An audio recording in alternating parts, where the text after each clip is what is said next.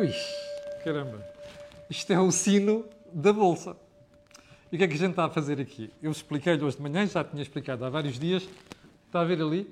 Semana Mundial do Investidor. Todos os anos, por esta altura, a Euronext, a IOSCO, a CMVM, todos estes organismos que supervisionam mercados capitais fazem uma Semana do Investidor. Ora, como você sabe também, no canal Acordo do Dinheiro, a poupança, o investimento, é um fator fundamental. Ora, a questão base na poupança, além da predisposição, como sabe, nós temos um problema de poupança em Portugal, é, é outro mais grave. E, sobretudo, porque hoje em dia tudo gira à volta de digitalização, tecnologia. Esta brincadeira que está aqui tem quase o mesmo poder, poder computacional do meu laptop. E toda a minha vida, não tentem, não porque não é fácil chegar aqui, ok? Não é fácil. Toda a minha vida é profissional e até uma parte da vida pessoal está aqui. E, portanto, se isto é comigo, eu imagino que também seja consigo. Ora, quando nós começamos a ter toda a vida aqui, isto é um sarilho. Porque hacking e outras coisas terminadas em ing são um problema. Ora, quem é que eu tenho aqui dos dois lados, à esquerda e à direita? O Pedro, que é um especialista nisto, uh, e o Manel, que é outro especialista nestas, nestas matérias. Ora, o que, nós, o que é que nós vamos falar hoje? Vamos tentar perceber como é que a cibersegurança é um momento crucial para nós podermos ter mínimo de segurança quando estamos a interagir, sobretudo nestes mercados. E eu uh, vou começar aqui pelo Pedro a perguntar uma coisa muito simples. Se nós perguntássemos às pessoas um, ehm, quais é que são aquilo que são os perigos mais evidentes, o top 5 ou o top 10, o que é que a gente dizia? Bom, um, ehm, não a minha opinião apenas, mas eh, invocando aqui um pouco a Agência Europeia NISA, que é a autoridade, enfim, dentro da Europa para estas matérias, aquilo que foi apontado fundamentalmente, malware, phishing, spam. Ou seja, malware que é uma espécie de cavalo de Troia que vem avalitado em coisas que nós uh, fazemos download. Certo. E usamos. Do ponto de linguagem vista, corrente. Linguagem corrente, sim. Uh, existe vários tipos diferentes de malware com, com, propósitos diferentes. Por exemplo, um que é muito, tem sido muito famoso nos últimos tempos é o próprio ransomware. Okay que consiste... A gente acede ao computador de alguém, ao sistema de alguém, isso. e depois diz assim, olha, agora temos a chave, queres entrar aqui e pagas. Isso, isso. E já houve casos em Portugal. Muitos mesmo, e bem graves. Alguns deles bem graves. E muito, muito Não mediáticos. precisamos dizer aqui nomes, alguns deles bem graves. Exato. Bom, então estávamos a dizer malware, depois? Phishing.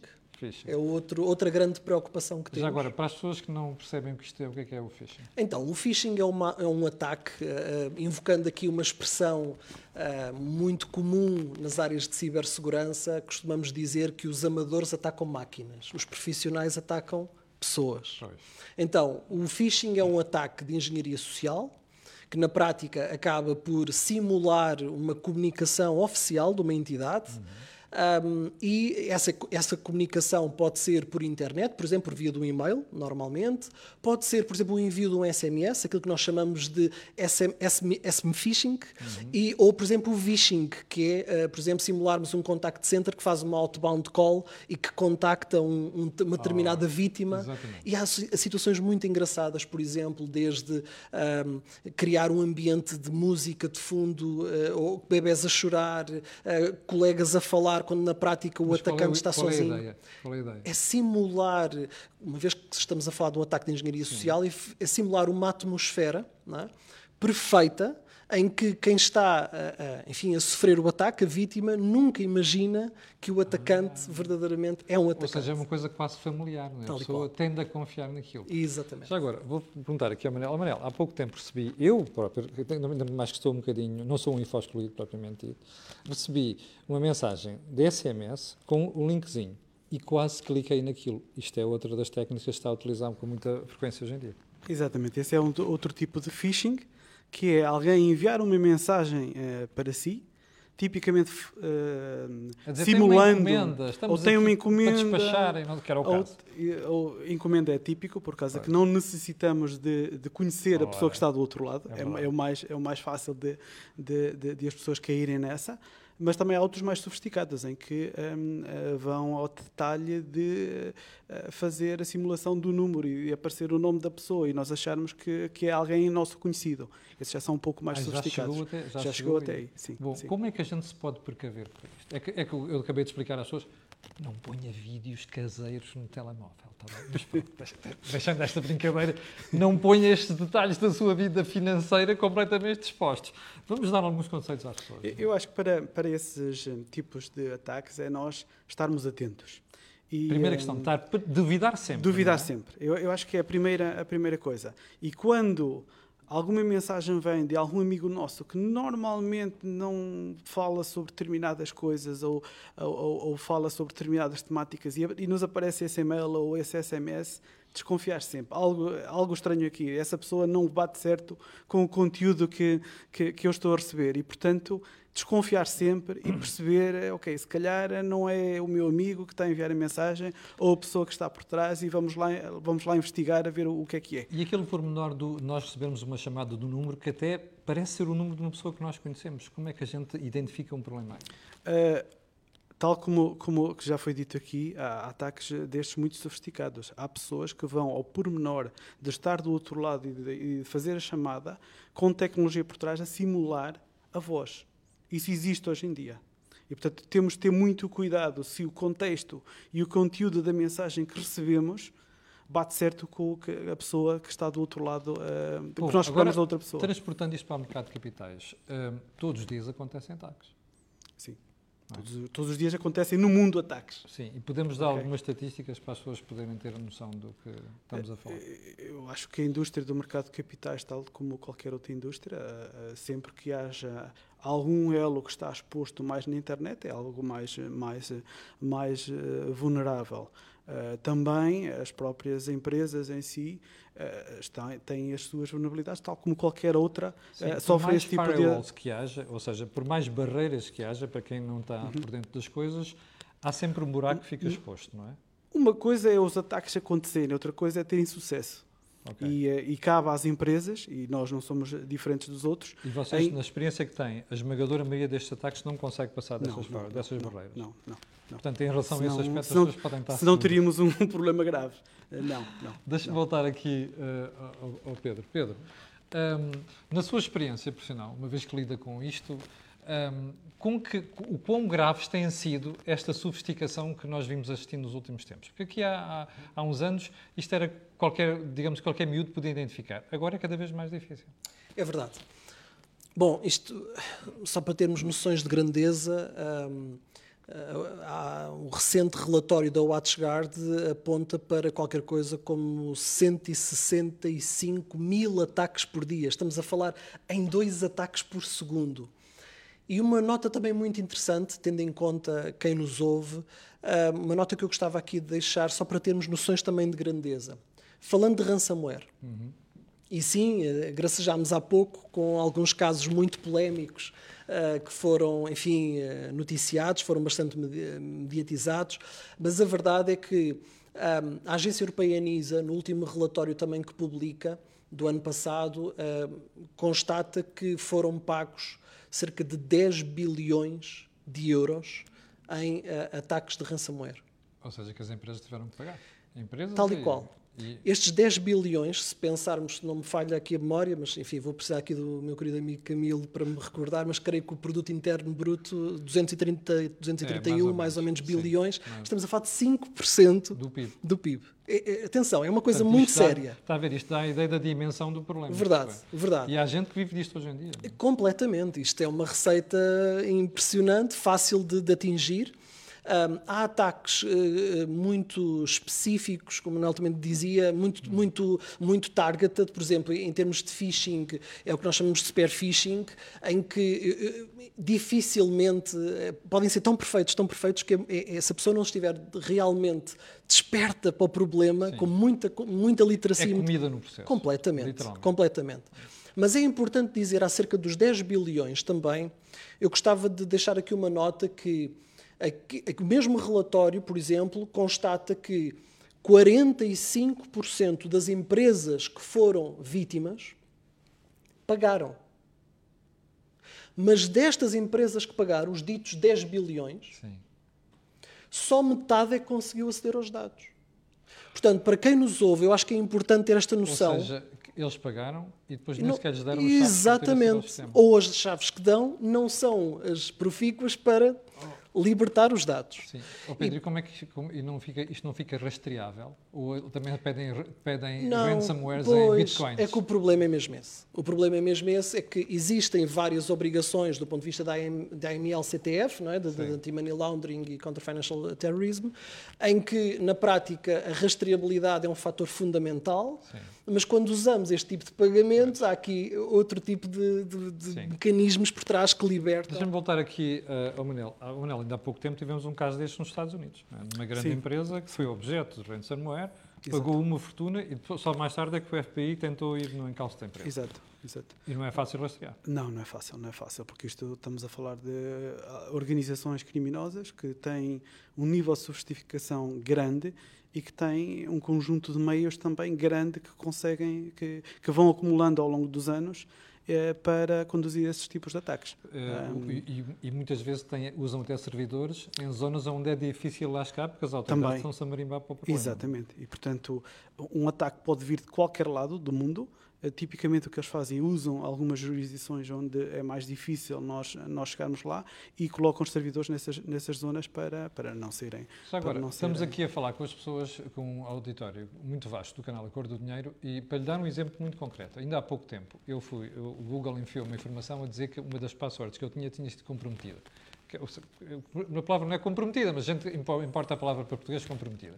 E dizia, vá adotar o sistema de double checking. Isto é muito importante. É? Exatamente. E eu, que até nem sou um info excluído, nem tinha este sistema de double checking no meu, no meu, no meu mail. Quem aceder ao meu mail e quem aceder à password pode aceder a tudo. E pode Exatamente. mudar e acabou-se a minha vida, não é? Exatamente. Deixa de haver privacidade. Uh, Manel, isto é uma questão fundamental para as pessoas. que- É, é fundamental o ter eh, o que é chamado na, na, na Double Authenticator. Double Factor Authentication é muito importante, que basicamente eh, o que é ter algum meio de proteção adicional à password que é enviado por outro canal. Tipicamente é o SMS. Pois. ok? Mandam para o seu telemóvel, para o seu setor carrega, dizer se é você ou não, porque eles vai, dizer assim, bom, recebemos um acesso num sítio que não é habitual. É você? É você. Você disse sim ou não. Se disser não, pronto, ninguém entra no sistema. Se disser sim, o, o sistema fica a saber que é você. Exatamente. E é tão simples quanto isto. não É muito simples. Exatamente. Bom, voltar aqui ao Pedro. Pedro, normalmente estas, esta técnica que estávamos aqui a falar, o Double Factor Authentication, resolve a esmagadora maioria dos problemas. Ou não? Alguns. Não, não, não- depende Deus, muito. Já estou a transpirar. É, porque depende muito do tipo de ataque que estamos a falar. Há ataques morfologicamente tão complexos que eh, é muito difícil eh, não serem bem-sucedidos. Aliás, eh, o Robert Mueller. Oh, Força, oh, oh, desculpa. Pedro, desconfio que a malta que está a ver neste momento já está eh, deprimida, quer dizer, Não, com não, medo, não, já vai pensar duas vezes de pegar no smartphone. Eu acho que o importante, Camilo, e é uma é uma mensagem importante a passar hoje, é que se fizermos tudo o que está ao nosso alcance, na verdade já conseguiremos mitigar grande parte do problema. Mas é importante que quem nos ouve esteja preparado para a tempestade. O que é que eu quero dizer com isto? Seja um investidor eh, singular, coletivo, é importante estar consciente e ter eh, um procedimento preparado do género. E se eu perder os dados? Pois. E se eu sofrer um ataque? E se me fizer isto e aquilo? E desenhar ali um conjunto de situações? Nomeadamente backups. Por exemplo, o backup é uma medida fundamental. Ah, e eu, não por é exemplo, preciso... tenho, tenho todos os meus backups em duas coisas. Na cloud do- da Apple e na outra da Microsoft. Por exemplo, E está lá tudo. Por exemplo é Portanto, isto ótimo. salvaguarda-nos um problema. Mesmo que nos tirem alguma coisa, pelo menos aquilo a gente consegue salvar. Sem é? dúvida. Esta é uma das, das medidas. E já agora, mais conceitos. Mais conceitos. Ah, enfim, para além de, de ter, por exemplo, todos os equipamentos devidamente atualizados, há pessoas que, por vezes, Ah, por questão não de fazem a tempo. atualização. Exatamente. E isto é, um- é algo E a fundamental. esmagadora maioria das atualizações são sobre segurança, curiosamente. Tal e qual. E, e so- mesmo sobre essa nota, é importante ver que, por exemplo, no tal relatório que eu, que eu que eu citava atrás da, da WatchGuard, Sim. eles apontam que de todos os ataques que acontecem, 34% são referentes a situações que são conhecidas do mercado. Portanto, existe aqui 66 que são zero days, que são situações que nem mesmo nós, especialistas, que trabalhamos com isto, no imediato conseguimos perceber verdadeiramente tudo o que está a acontecer, como é que nós mitigamos. E, portanto, por isso é que eu dizia do início, é muito importante que façamos tudo o que está ao nosso alcance. Porque essa é a forma de conseguir, de algum modo, dissuadir aqui a situação de poder materializar, o risco de poder realmente materializar. E, e, e, fundamentalmente, portanto, para além das políticas, ter uh, um anti-malware instalado, antivírus. Sim. E também uh, fazer atualizações desses anti-malware. Exatamente, exatamente. Treinar para aqueles que, que são efetivamente organizações, uh, por muito pouco headcount que tenham, mas é importante treinar todas as pessoas, todos os colaboradores. Sim porque por e vezes. Separar, separar mails pessoais de mails da empresa, não qual. misturar o telefone pessoal com o telefone da empresa, não andar a utilizar o WhatsApp do telefone da empresa. Tão é? importante, tão importante. Isto. Por alguma coisa, Robert Mueller, eh, na minha opinião pessoal, um dos mais notáveis ex-diretores do FBI, ele tinha aquela famosa frase eh, que há dois tipos de organização, as que já foram ecadas, já foram aquelas, aquelas que vão ser. A gente disse isto nas motas dos votares. Há aqueles que já caíram e aqueles que vão cair. Eu ainda não caí, felizmente. É mais ou menos. Portanto, isto, na verdade, é, não é risco. Porque não está dependente da probabilidade. Pois. É uma certeza. É uma certeza, E sendo certeza, a questão que nos devemos todos questionar é: estaremos nós preparados com todas as políticas, com, com todas as medidas de damage de controle preparadas para conseguirmos responder a uma situação de desastre? Pois. E esta que é a pergunta que eu acho que se coloca. Manel, o, o, Pedro dizia aqui que, que 34% destas técnicas e destes ataques são de coisas e técnicas já conhecidas. Bom, quer dizer que há uma, uma imensidão de outras que são novas. Como é que vocês se preparam para isso? Tipicamente, se não há solução, eh, nós temos que arranjar soluções à volta, ou seja, para aquele é problema sempre, específico. É sempre o, o, o gato atrás é, do. É mitigação, é o, que nós, é o que nós tipicamente fazemos. Ou seja, se não há uma solução para uma determinada coisa, o que a gente faz é vai à volta e tentar proteger essa tal, essa tal coisa. É como um castelo. Temos Sim. que construir as muralhas para garantir que, se tivermos alguma coisa que não está bem protegida, pelo menos temos as muralhas à volta. Okay. Uh, já agora, ainda indo à, à, questão que o Camilo colocou antes, eu dava uma solução, uma, uma técnica simples a, todos. Então Coloquem coloquem password no telemóvel, sempre. Ah, pois é. E olha, é assim, o seu, uma coisa que as pessoas esquecem que eu aprendi na semana passada, que me deixou estarrecido, é o cartão deve ter sempre também um número Exatamente. código. Porque Exatamente. eu vi uma situação há dias, eu vi isto, hein? mostraram na minha frente, com um cartão sem código, acederam a tudo. Ao telemóvel, ao mail e conseguiram rever tudo.